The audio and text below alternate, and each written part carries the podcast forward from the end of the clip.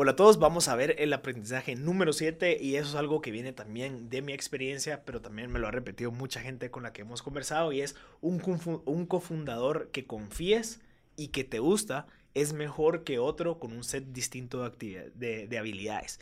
Y eso lo vemos, si lo vemos bien fríamente, es cierto. ¿verdad? O sea, sí, puede ser que tú tengas a un socio y por eso es de que a veces cuando alguien me dice yo tengo que buscar un socio que me ayude con esto, a veces no es la mejor solución, es mejor contratar a una persona que te ayude con esas habilidades, pero en el tema de ser socios, creo que ya se está, estamos hablando de un nivel un poco más personal. Te lo digo por experiencia y te lo digo porque también ahorita tengo unos socios increíbles, pero también tuve socios que tal vez no fueron eh, lo mejor que me pudo haber pasado. Pero un cofundador que confíes y que te gusta es mejor, es mejor que un cofundador que solamente tenga habilidades que, que tú no tienes. ¿verdad? ¿Por qué? Porque al final cuando tú estás eh, emprendiendo y sos el, el, fundador de una empresa, pues al final estás, estás viviendo una etapa de tu vida que eh, pasas mucho tiempo solo. Estás solo, estás eh, eh, teniendo problemas personales de autoconfianza y demás. Y por eso es importante tener a una persona con la que confíes. En este caso, yo tengo la, la, bendición de tener a mi esposa a mi lado, ella es psicóloga y por lo tanto pues tenemos conversaciones y ella me ayuda pues a veces a, a recopilar o, o, volver a rescatar esa autoestima que perdí porque no funcionó algo o porque pasó algo, pero también es con quien comparto las cosas buenas y se siente bien por mí.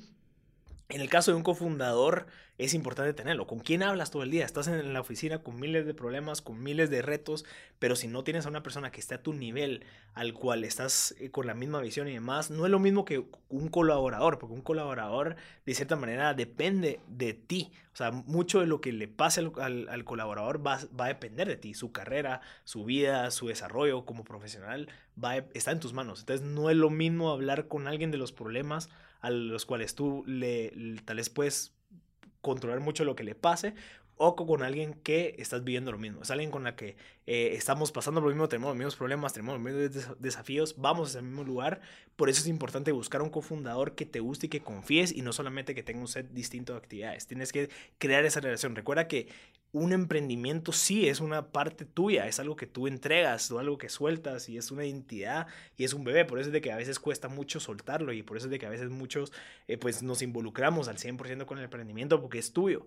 Y compartir eso tuyo con alguien más que no confías y que tal vez no te gusta, pues va a ser un camino mucho más difícil a que si lo haces con alguien que sí. Así que yo te recomiendo que tu cofundador o el, o el socio que tú estás buscando, pues te guste y que confíes, de, eh, que confíes y que te guste previamente a sus habilidades. Obviamente es clave que tenga buenas habilidades, pero si tienes esas habilidades y no confías en él, no te gusta trabajar con él o con ella, yo recomendaría que mejor busques a otro que al menos confíes en él, que te guste y que tal vez no tengan las mejores habilidades, pero que pueda crear y existir ese rapport entre ustedes. Así que ese es un séptimo aprendizaje. Si quieres profundizarte más, si quieres aprender más de esos aprendizajes, visita mb.gt, en donde hemos consolidado todos esos 40 aprendizajes, más 400 entrevistas con emprendedores, empresarios, líderes y ahí está gratuito para que tú puedas uh, encontrarlos. Yo soy Marcel Barascut y nos vemos en la próxima.